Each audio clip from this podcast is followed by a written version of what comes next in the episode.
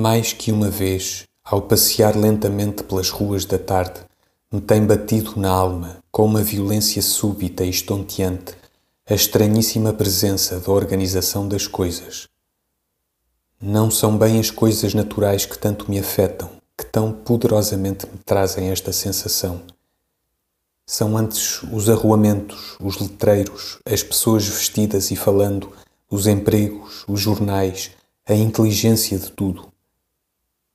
Ou antes é o facto de que existem arruamentos, letreiros, empregos, homens, sociedade, tudo a entender-se e a seguir e a abrir caminhos.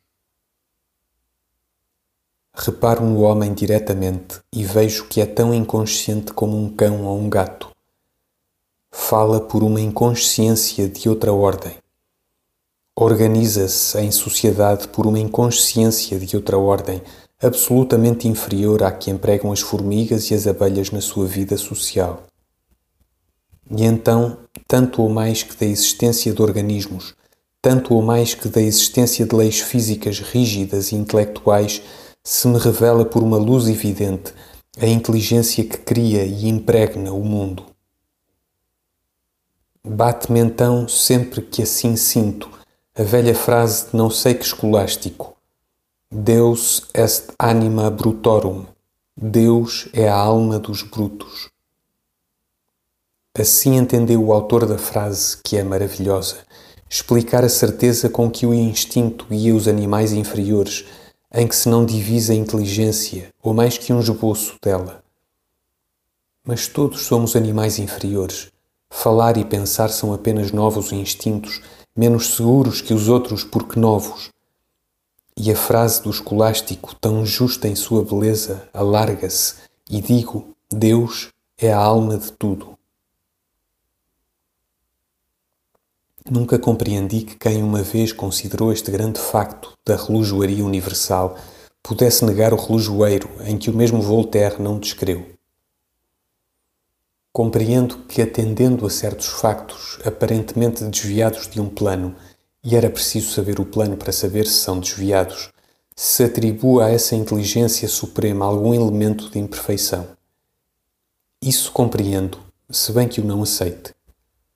Compreendo ainda que, atendendo ao mal que há no mundo, se não possa aceitar a bondade infinita dessa inteligência criadora. Isso compreendo, se bem que o não aceito também. Mas que se nega a existência dessa inteligência, ou seja, de Deus, é coisa que me parece uma daquelas estupidezes que tantas vezes afligem, num ponto da inteligência, homens que em todos os outros pontos dela podem ser superiores como os que erram sempre as somas, ou ainda, e pondo já no jogo a inteligência da sensibilidade, os que não sentem a música, ou a pintura, ou a poesia. Não aceito, disse, nem o critério do relojoeiro imperfeito, nem o do relojoeiro sem benevolência. Não aceito o critério do relojoeiro imperfeito porque aqueles pormenores do governo e ajustamento do mundo que nos parecem lapsos ou sem razões não podem, como tal, ser verdadeiramente dados sem que saibamos o plano. Vemos claramente um plano em tudo. Vemos certas coisas que nos parecem sem razão, mas é de ponderar que, se há em tudo uma razão, haverá nisso também a mesma razão que há em tudo. Vemos a razão, porém não o plano. Como diremos então que certas coisas estão fora do plano que não sabemos o que é? Assim como um poeta de ritmos subtis pode intercalar um verso arrítmico para fins rítmicos, isto é, para o próprio fim de que parece afastar-se, e um crítico mais purista do retilíneo que do ritmo chamará errado esse verso, assim o Criador pode intercalar o que nossa estreita inteligência considera arritmias no decurso majestoso do seu ritmo metafísico.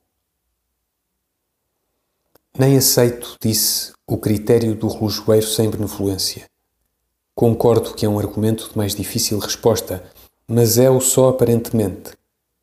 Podemos dizer que não sabemos bem o que é o mal, não podendo por isso afirmar se uma coisa é má ou boa. O certo, porém, é que uma dor, ainda que para nosso bem, é em si mesma um mal, e basta isso para que haja mal no mundo. Basta uma dor de dentes para fazer descrer na bondade do Criador. Ora, o erro essencial deste argumento parece residir no nosso completo desconhecimento do plano de Deus e nosso igual desconhecimento do que possa ser, como pessoa inteligente, o infinito intelectual. Uma coisa é a existência do mal, outra a razão dessa existência.